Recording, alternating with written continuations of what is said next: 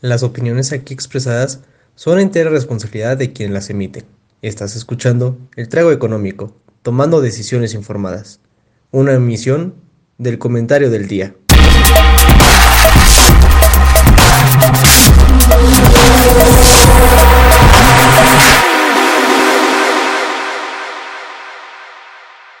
Damas y caballeros, niños y niñas, muchachada, muy buenas noches, sean ustedes bienvenidos a este, la cuarta emisión de Trago Económico, bienvenidos, estamos aquí muy felices. ¿Cómo se encuentra usted, licenciado Jaime? Muy bien, muy bien, muy bien, muchísimas gracias, mi estimado licenciado Joaquín. Muy contento de estar aquí de nuevo con ustedes, nuestra querida y conocedora audiencia, y muy contento, Joaquín, Joaquín de que nos esté acompañando con alcohol. Exacto, ahora sí ya pasaron, ya me llegó por ahí un, un comentario de que, ay, no, no Ok, veo se- transmisión, uno que quiere poner el ejemplo, no, no, no dejen poner el ejemplo de tomar pura agua, quieren que uno esté tomando, pero bueno, hoy estamos disfrutando de una rica Red Ale, aunque no se vea roja, tiene los saborcitos a, a cereza, eh, frutos rojos, etcétera, etcétera, está buena por si quieren luego experimentar algo diferente a una cerveza normal. Pero usted qué está tomando, dígame, dígame. Yo el día de hoy estoy tomando una bebida que encontré en internet un ratito antes de entrar al programa, que se prepara con jugo de naranja, granadina, agua mineral y mezcal, porque para todo mal mezcal, para todo bien también, y si no hay remedio, litro y medio. Que sepan que esa fue la primera frase que me dijeron en una clase de la universidad. Entonces, literalmente la primera lección que aprendí en la universidad fue esa y pues aquí estamos. Aquí estamos cuatro años y medio después, en mi caso cinco años y medio después, en la de Jaime con unos títulos. Bueno, no tenemos, yo no tengo el título. Pero No, yo tampoco. Pero, pero está en proceso. Siempre está en Sí, este proceso. proceso. Sí, Es cuestión de tiempo. es correcto. ¿Le parece si avanzamos con el desdichado shot financiero que, pues vaya, no... No, yo siento que no fue una buena semana para el mercado, ¿eh? yo, yo creo. Me Ah, parece. ca- cabe, cabe recalcar que Jaime hoy está a cargo de la producción. Sí. Entonces tenemos el poder total del programa ahora sí. Y cualquier error, problema, comentario, sugerencia será más que bienvenido. Correcto, correcto. Pero bueno, aquí tenemos nuestro shot financiero mexicano, que pues, digo, en primera instancia vamos a ver nada más los rendimientos. Imagínense que el top 1, que es este Walmart, sacó un rendimiento semanal del punto 4, punto 04%. Todo lo demás está en negativo, o sea, fue una semana caótica para el mercado y sí lo sufrí, no me gustó, estuvo No, feo. a nadie le gustó. Pero yo creo que tiene que ver muchísimo esto Creo que con Joaquín- las proyecciones de crecimiento tanto del Banco, del banco Central, ¿eh?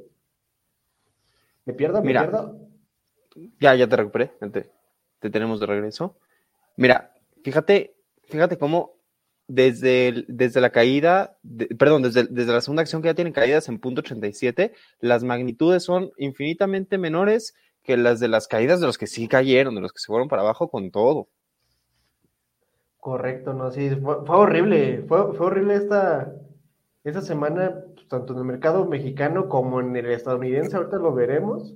Oye, una, pregunta acerca de Sí. Volaris ahí. Escuché que la semana pasada Volaris estaba casi, casi regalando vuelos en el nuevo aeropuerto con tal de que la gente los tomara. ¿Crees que ha tenido que ver? ¿Crees que haya sido un factor, un factor que influyera en que estuviera tan, tan, tan abajo?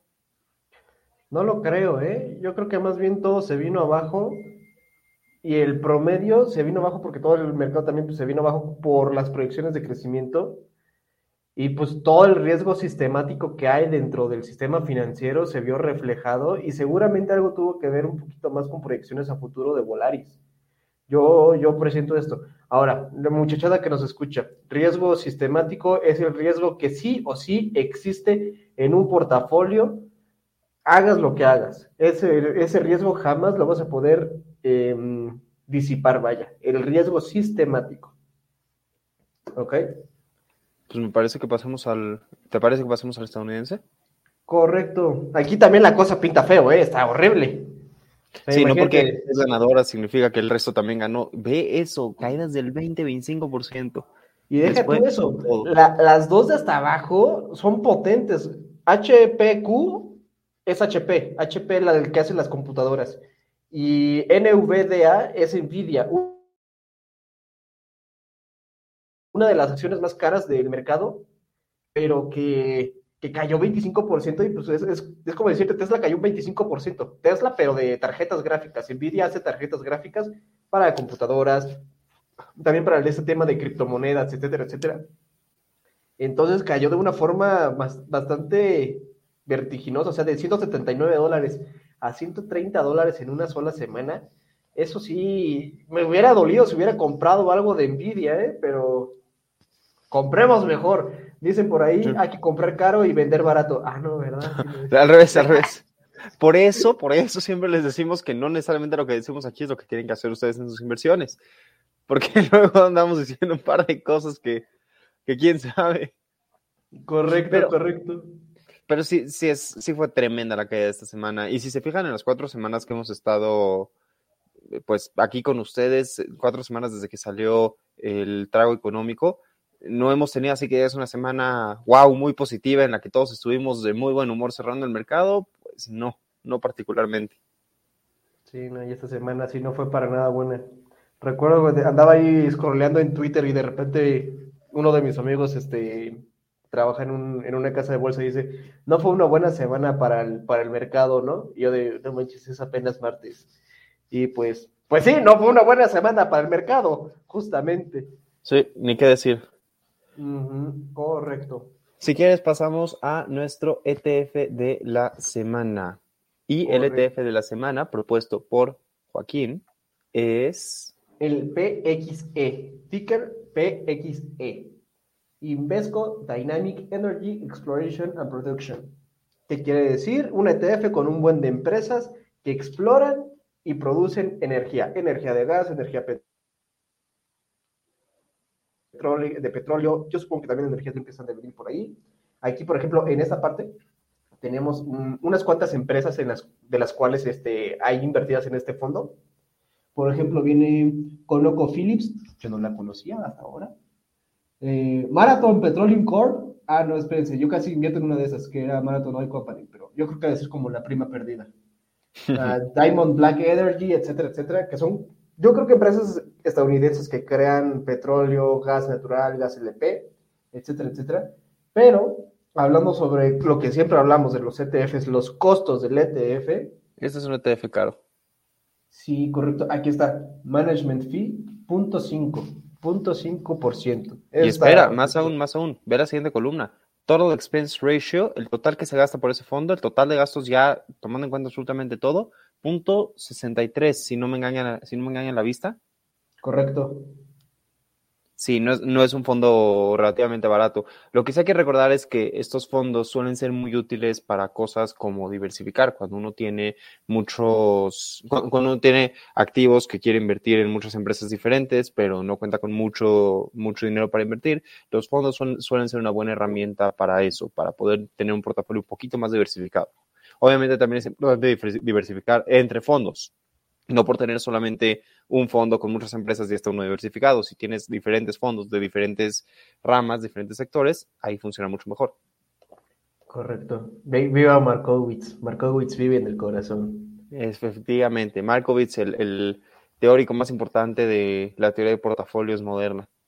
Uy, yo creo que muchos profesores ahorita de finanzas han de estar retorciendo, retorciendo con ese comentario, ¿eh? porque también está William Sharp, eh, y no me acuerdo quién más recuerdo que veíamos para, Mí, para mí el teorema de Markovitz es más que suficiente para serlo líder. Pero bueno, damas y caballeros, a reserva que nos falte algo, nuestro bellote. No, perdón, mi, internet se me fue un poco. Es que no contraten Telmex. Ah, no es cierto, no es cierto.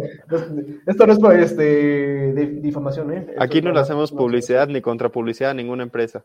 Correcto. Por eso no les dije qué tipo de mezcal estoy tomando. ni yo, que bueno, yo le dije el tipo de cerveza, pero no les dije la marca de la cerveza. Correcto, correcto. Pero bueno, miren, eh, para que no digan, oigan, ¿y qué onda con la gráfica? La gráfica es, ¿qué hubiera pasado si yo a inicios del 2013 hubiera invertido 10 mil dólares en este ETF? ¿Qué es lo que hubiera pasado? Pues, por ejemplo, ahorita en el 2022 hubieras tenido un pico, el pico más alto de toda su historia, que serían alrededor de unos 18 mil dólares, o sea, tendrías 8 mil dólares de ganancia del 2013 al 2022, que no son nada malos, pero ahorita ya estarías teniendo unas caídas por ahí. Entonces, hay que tener cuidado con ello. Y pues sin más por decir, este fue nuestra ETF de la semana, PXE. Recuerden, busquen los precios de los ETFs. Y recuerden, nada de lo que decimos aquí tiene que significar necesariamente que los estamos invitando a invertir en las empresas que nosotros mencionamos.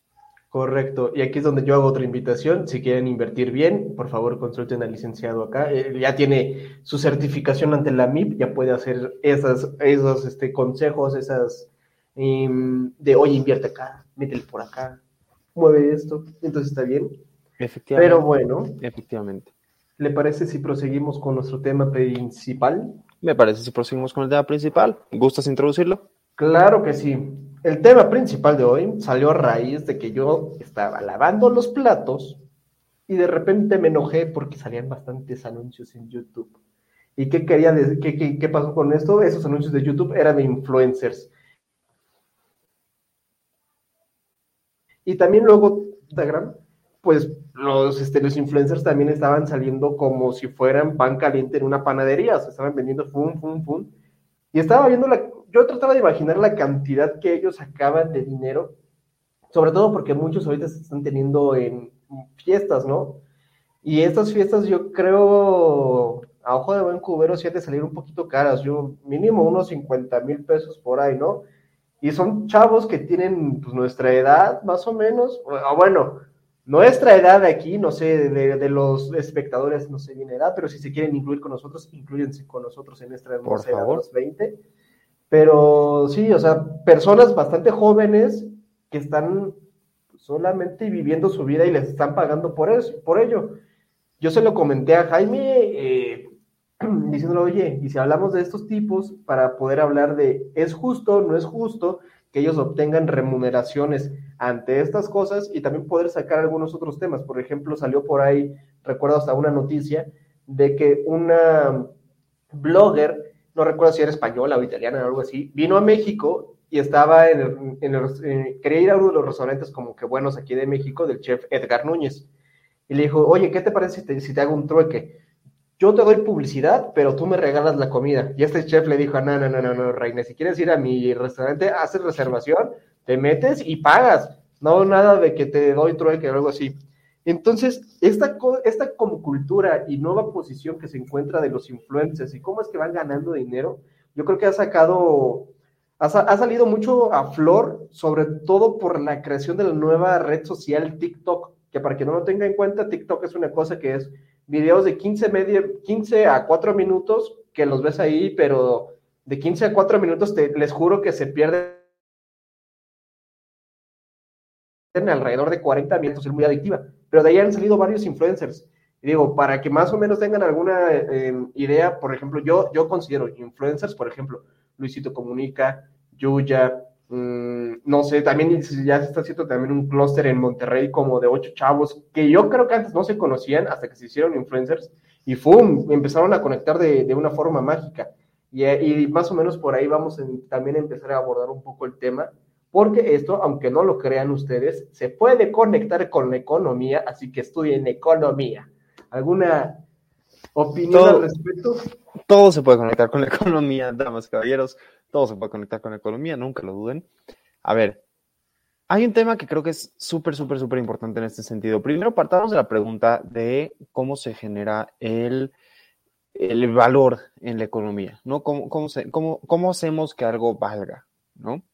Eh, hay, hay, muchos economistas, muchos filósofos incluso que, que, escriben respecto a esto. Marx, por ejemplo, todos hemos escuchado hablar de Carlos Marx, el padre del socialismo, decía que el valor de las cosas, el valor de los bienes de una economía, viene del trabajo, el trabajo que se le, que se le imprime a ese, ese valor.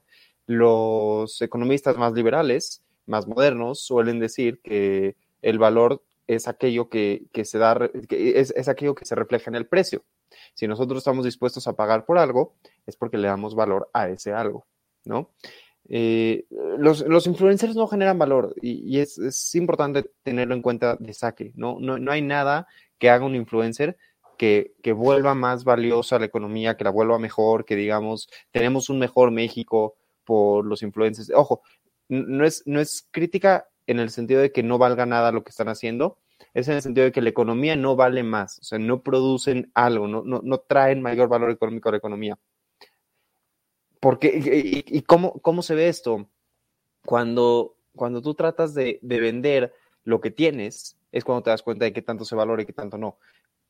¿Cómo, puede, cómo, cómo un influencer vende sus, su, su influencia? Pues es, es, relativamente complicado de entender, es, es, muy poco claro cuál es el valor que están trayendo a la economía. Y, quería partir un poquito de esa idea. Ya sé que no lo expliqué tan bien, perdónenme un poquito. Ande, si es jueves, uno está cansado, ha sido una semana pesada, pero creo, creo que se entiende la idea general. No, no hay ningún producto, ningún bien o servicio que se pueda reutilizar en la economía, que se pueda transmitir, que se pueda comunicar, que se pueda compartir. Eso por un lado.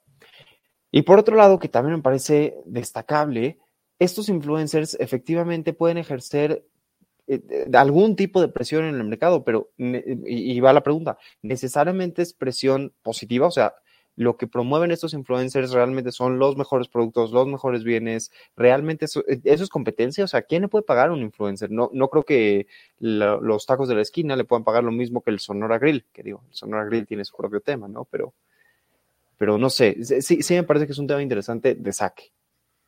Es correcto. Mira, hablando de quién es que lo pueda pagar, yo creo que más, no creo que por ahí tenga que ir también el problema, porque digamos, si lo escalamos a un, temas ya más serios, por ejemplo, alguien que está estudiando marketing y se mete a una empresa para hacer marketing, pues va a ser, eh, va a hacer anuncios, va a ser eh, propuestas de valor para que la gente traiga, vaya a comer, ¿no?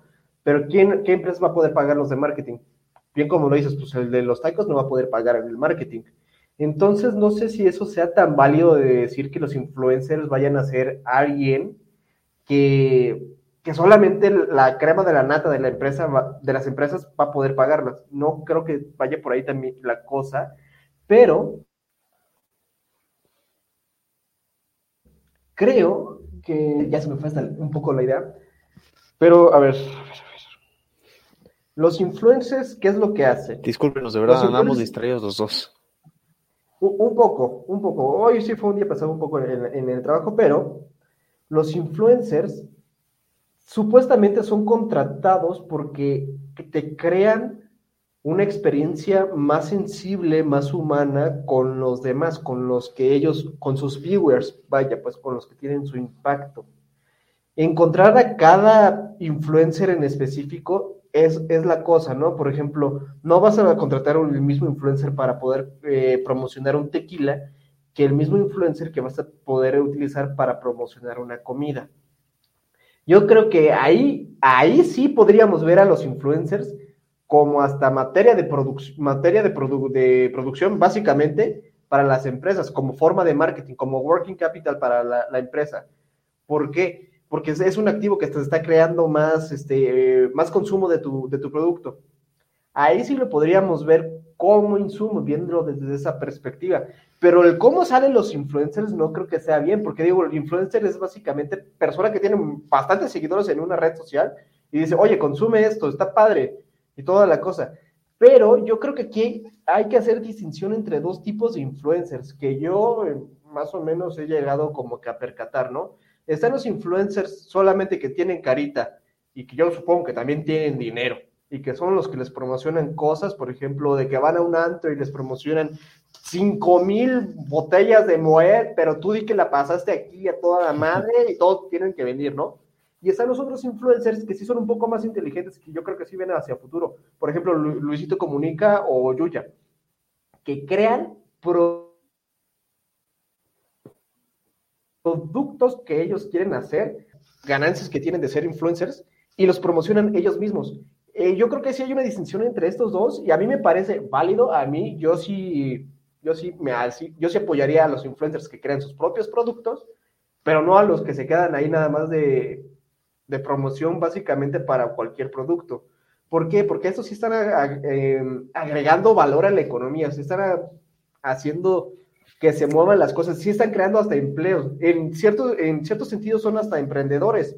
Los demás nada más están, están ahí nada más por existir y por decir, mira, ya salgo con la tipa de acá que también es influencer, pero que ya los dos juntos ya juntamos un buen de, de followers. Síguenos a nosotros. O sea, no, no, no, no, carnal. Mejor estar como Luisito Comunica que hace su gran malo, que no estoy anunciándolo, pero él crea su, su propia marca de, de, productos. Y eso está padre, ¿no? Yo, yo, yo opino eso. O sea, justo le decía a Joaquín la semana pasada cuando estábamos hablando de esto, es que es muy curioso cómo los influencers son parte de la industria del entretenimiento, ¿no? En realidad, lo que, lo que ellos venden o lo que deberían estar vendiendo es entretenimiento. Hay algunos influencers que de hecho, crecen, así como decía Joaquín, que crecen para crear sus propios productos. También hay influencers que se convierten en figuras del entretenimiento en otros sectores a partir de sus opiniones o de su trabajo, de su, de su desarrollo. Por ejemplo, no sé si ubicas, Joaquín, a Javier Ibarreche.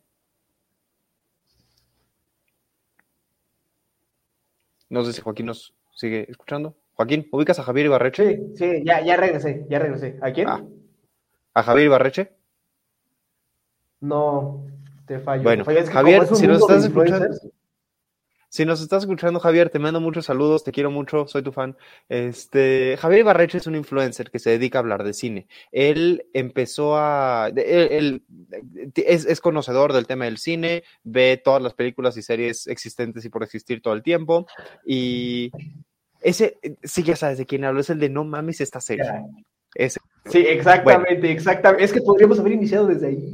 Sí, justo, justo, tienes toda la razón, la regué, error mío. Pero bueno, en todo caso, Javier Ibarreche, para mí es un extraordinario influencer. Cuando fue haciéndose más y más y más famoso, acabó siendo comediante. Él tiene trabajo de comediante. Eh, hay, una película que acaba de salir que se llama Super Mascotas o algo así. Es una película para niños en la que lo invitaron a doblar un personaje. Él ya está trabajando en el cine y fue creciendo en el cine. Ha conocido a directores famosos y a personajes famosos y no le pagan por promocionar. Bueno, no sé si le paguen por promocionar cosas, pero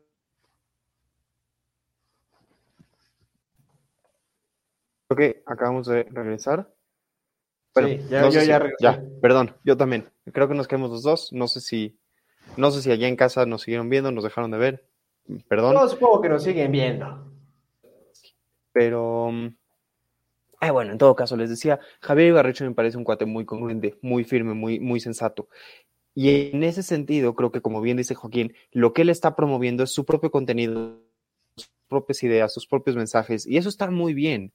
Y, de hecho, tampoco tiene nada malo promover a otras empresas ni, ni, vender, ni vender publicidad. O sea, si a lo que se dedican es a vender publicidad, está muy bien. Pero parte del problema está en eventos como el que dice Joaquín, ¿no? De, de influencers que entran a un restaurante y demandan que simplemente por publicidad que el restaurante no pidió y que las empresas no solicitaron, le den cosas gratis. Influencers que piensan que pueden entrar a una tienda y salir con productos sin pagarlos, nada más porque les van a hacer publicidad. Y peor aún, influencers que se acaban un lugar o que empiezan a hablar pestes de un lugar porque no les dieron ofertas y porque no les dieron cosas. También hablábamos de Jimmy, el de Pongamos la prueba, también otro influencer que se dedica a poner a prueba productos y videos eh, virales en Internet para reales o no. Es un cuate muy congruente y Jimmy en general avisa cuando va a poner a prueba un producto para el que le pagaron eh, de nuevo, no, no, no, estoy tratando de meritar a los que no, pero me parece que si vas a ser influencer es porque crees en tu contenido, te importa y estás tratando de comunicar algo, no porque simplemente vas a agarrar y te vas a aprovechar de cualquier persona que te encuentras, ¿no? Y también luego pasa influencer de 200 personas, ¿no? Yo, yo soy mega influencer, me conocen mi mamá y mis tías. No me ha pasado eso de encontrar influencers de 200 personas, pero yo creo que un influencer yo tenía una alumna que se creía yo, yo tenía una alumna que se creía influencer porque tenía 300 seguidores en, no me acuerdo si en Instagram o en YouTube. O en, perdón, en, la, TikTok. En, la aplicación Vasco o Visco, no sé cómo se llama esa que trata de ser como el Instagram 3.0 o algo así, no sé. Pero yo creo que un buen influencer que puede hacer todo el contraste de, la, de lo bueno que le estamos diciendo se llama Kuno. Un güey que solamente crece a base de polémica que va criticando a todos, que va diciendo, no, es que yo soy un artista, no, es que yo salí con tal persona porque soy un influencer, soy alguien, alguien que, que vale la pena, alguien que si llego a Sonora Grill, espero que me reciban con flores y todo, o sea, no, no, no, no, no, personas que se les sube mucho el ego, o sea, está horrible, está bien ser influencer,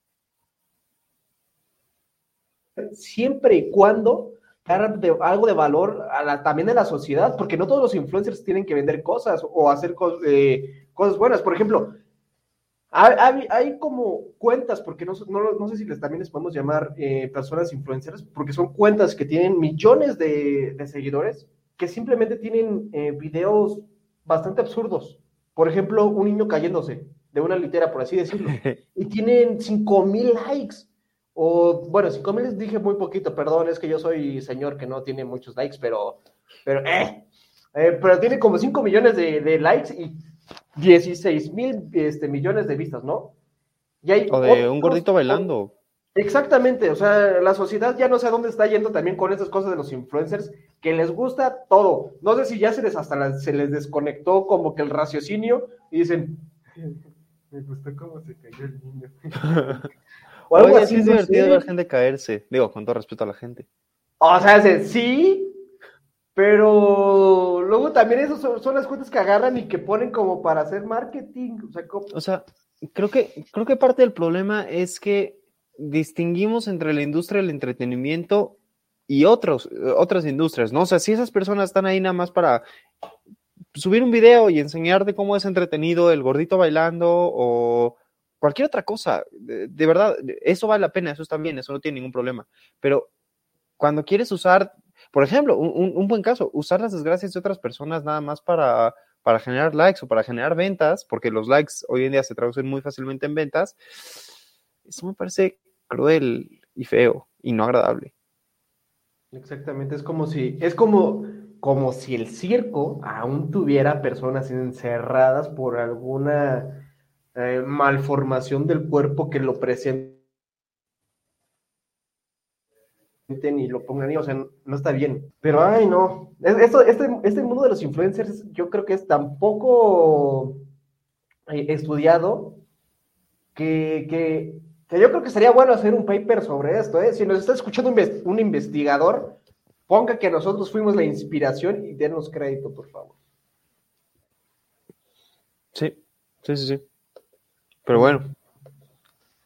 ¿Le parece si avanzamos con la cruda, la cruda política? Ay, Joaquín, no quería tener que llegar a esto, pero sí. Pero ¿cómo no vamos a llegar a esto? Es primero de septiembre, a día del informe del H presidente Andrés Manuel López Obrador. De H tiene muy poco. Damas y caballeros, hoy no hubo mañanera. Es la buena noticia. La mala noticia, hoy el señor Andrés Manuel López Obrador nos hizo favor de pasar, quién sabe cuánto, cuánto duró el informe, como nueve horas. O sea, no, se sintieron como nueve horas, fue más como una hora, dando el informe presidencial eh, del cuarto informe de gobierno. Nos contó, o bueno, se suponía que debió de estar contándonos los logros de su gobierno. El primer problema con eso es que si López Obrador nos fuera a contar los logros de este año en su gobierno, no necesariamente nos hubiera tenido que contar nada. Hubiera sido como seis minutos máximo. Bueno, depende, ¿eh? Yo creo que de esos seis minutos, cinco minutos es la bienvenida de Andrés Manuel. Sí. Eh, gracias a los políticos que me acompañaron. Y sí, me disfracé de Andrés Manuel en, una, en un Halloween y sí me salió muy bien el acento. Pero no. Sí, justamente como dices, no, o sea, ¿qué, logros le podemos aplaudir a Andrés Manuel en ese sexenio? Pues, pues mira, me parece que quiero que sepan que esta vez sí me hecho el informe de gobierno completo. En las mañanas no me he hecho las mañanas completas, como ya les dijimos una vez aquí. Cualquiera que se eche las mañaneras o, está mintiendo o no tiene nada que hacer o pobre persona. Pero esta vez sí me eché el informe de gobierno. Yo fui la pobre persona que se echó el informe de gobierno completo. Gracias, muchas gracias, muy amables. Este, lo hago por ustedes, chingado. Pero lo primero Todo sea por los likes. Nada, sea por, somos los influencers. De cualquier forma, caballeros, lo primero que hay que dejar, que, que valdría la pena decir, un, las únicas dos cosas que creo que mencionó López Obrador que sí son positivas y, verdaderas, eh, las remesas, las remesas efectivamente han aumentado durante su gobierno y han ayudado al país. O sea, no, bueno sería que el país se pudiera mantener solo, pero bendito Dios que las tenemos, imagínate si no. Eso por un lado. Y por otro lado, que el peso no se ha devaluado tanto como lo predecían al principio de su sexenio. Eso también es cierto. Al principio de su sexenio había gente que decía que para estas alturas lleva a estar en 25 o 30 pesos por dólar, vaya. No, no significa que estemos imagínate que no hubiera habido COVID, imagínate que no hubiera habido COVID. Sí, Yo creo que mínimo sí estaríamos en 22, mínimo, ¿eh? No me sorprendería, pero de cualquier manera, de cualquier manera, sí se pasó un buen rato diciendo sus estupideces de siempre. Dijo que, eh, particularmente, si, si tienen oportunidad, vean los últimos cinco minutos. Fue, fue patético. López Obrador mintió como, como solo él sabe mentir, constante y perpetuamente, como el, PRI. Eh, habló de estabilidad financiera, cosa que en México no existe. Habló de que no aumentó los impuestos, cosa que no es cierta. Habló de que no aumentó la deuda, cosa que tampoco es cierta. Habló de... ¿De qué más habló este güey?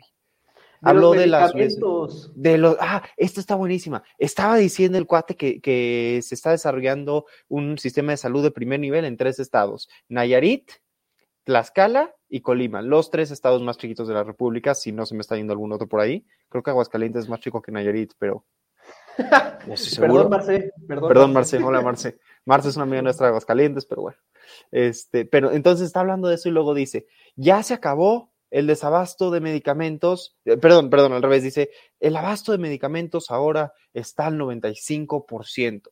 Y luego hace una pausa y, después de la pausa dice, en esos tres estados. O sea, literalmente trató de hacer el spot para que lo graben diciendo el abasto de los medicamentos está al 95% y luego casi casi en voz baja y muy rápido dijo, en esos tres estados, ya sabes, para, para, para hacer como si no pasó. O sea, en los tres estados más pequeños de la República, paréntesis Aguascalientes, ya hay medicamentos. Si usted, dama y, dama y o caballero, vive en algún estado que no sea de esos, lo lamentamos mucho. No tiene 95% de la base de los medicamentos. Y yo creo, Andrés Manuel mintió porque solamente de esos tres estados, solamente dos existen. Porque Tlaxcala, perdóname, no sé qué sea Tlaxcala. Tlaxcala era el estado que creó el PRI para desviar recursos. ¿De dónde, salió, ¿de dónde crees que salió para desviar Odebrecht? Pues, de Tlaxcala. No, no es cierto, no es cierto. Pero es el chiste, ¿no? Se, tiene que hacer el chiste, pero sí. Claro, claro. Lamentable que haga eso Andrés Manuel, ¿eh? Porque digo, y ojo. ¿qué le podría... vamos, a, vamos a jugar al, al mundo al revés. Vamos a aplaudirle a Andrés Manuel sus no aciertos. Vamos a aplaudirle a Zacatecas, a, bueno, básicamente todo el norte, que otra vez los narcos están haciendo lo que quieren hacer, o sea, quemar coches, o sea, esto ya parece la fiebre, bueno, o bueno, lo más caliente del sexenio de Calderón. Y estamos peor, y estamos peor, estamos peor que cuando estaba Calderón contra el narco. O sea, Celaya, Irapuato, Sonora, eh, bastantes estados del norte, y, y yo creo que están ocultando bastantes cosas para que no se alerte tanto la población. O sea, esto de que la seguridad ha aumentado, que la paz en, México abunda, pues yo no creo que su México solamente es el Palacio Nacional y ya, y tampoco abunda la paz ahí. Sí, no, no, no, no. Eh, digo, me parece, se los mencionamos aquí la semana pasada justamente, no puede haber desarrollo sin crecimiento. Lo mencionamos y lo dijimos y explicamos por qué. Y López Obrador salió a decir que no había crecimiento en la economía, pero que sí había desarrollo lo cual es claramente falso. Eh, dijo que la economía ya está en niveles previos a la pandemia, lo cual obviamente es falso a todas luces. Dijo que ya no se permite el contrabando en las aduanas, cosa que es muy curiosa porque según yo nunca se permitió el contrabando en las, en las aduanas. Que sucede es otra cosa.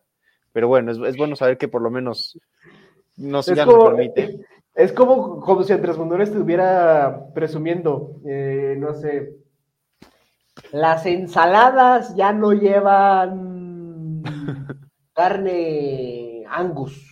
Yo no conozco ninguna ensalada que lleve carne angus, eh, by the way, para que tengan el contexto. O sea, está diciendo falacias básicamente Andrés Manuel en todo su discurso político. ¿Qué nos puede esperar de este, de este buen hombre? Nada. Solamente que se vaya en, los, en dos años y que por favor entre alguien si quieres de Morena, pero que sepa algo, que sepa algo, que mínimo sepa sumar, que sepa decir infrastructure. Y todo esto nada más para decirles que si López Obrador no estuviera mintiendo nada más de todo eso, de toda la parte económica, no está bien, está muy mal, pero, pero vaya, ¿quién no ha maquillado cifras en su sexenio, no? Pero cuando ya López Obrador, y como dice Joaquín, nos está mintiendo la situación de seguridad, porque literalmente dice, dijo, en México hay paz, México no hay paz y hay gente que se está muriendo mientras él está en Palacio Nacional diciendo que en México hay paz y esa me parece una línea muy delicada, muy pesada, que no se debe cruzar y que amerita que yo me sirva un poco más de mezcal porque mi bebida ya está un poco rebajada, ya se derritió el hielo. Mira, dirían por dirían de, chiste los, los señores ya, ¿no? ¿Sabes cuál es la única paz que hay en México? La paz, paz, paz, paz, paz, paz, paz. Eh, chiste malísimo, ¿eh? Para que vean que en este programa hasta hay chistes. Efectivamente. Supongo que con eso nos vamos. Es correcto. Con esto les pedimos esta emisión. Muchas gracias por acompañarnos esta linda noche. Esperemos, o bueno, esperamos que estén teniendo una bonita noche. Eh, síganos en todas nuestras redes sociales y todas estas cosas que tenemos aquí abajo. Spotify, si quieren también. Ahí pueden escuchar la retransmisión también. Se la pueden echar en el coche, por ejemplo. Y pues nada, muchísimas gracias por habernos este, acompañado. Recuerden, critiquen todo lo que se mueva. Aquí así somos en este programa, pero con respeto. Sí, Y, con respeto. Pues, y pues nada. Muchas les gracias. bonita noche y hasta luego. Nos vemos.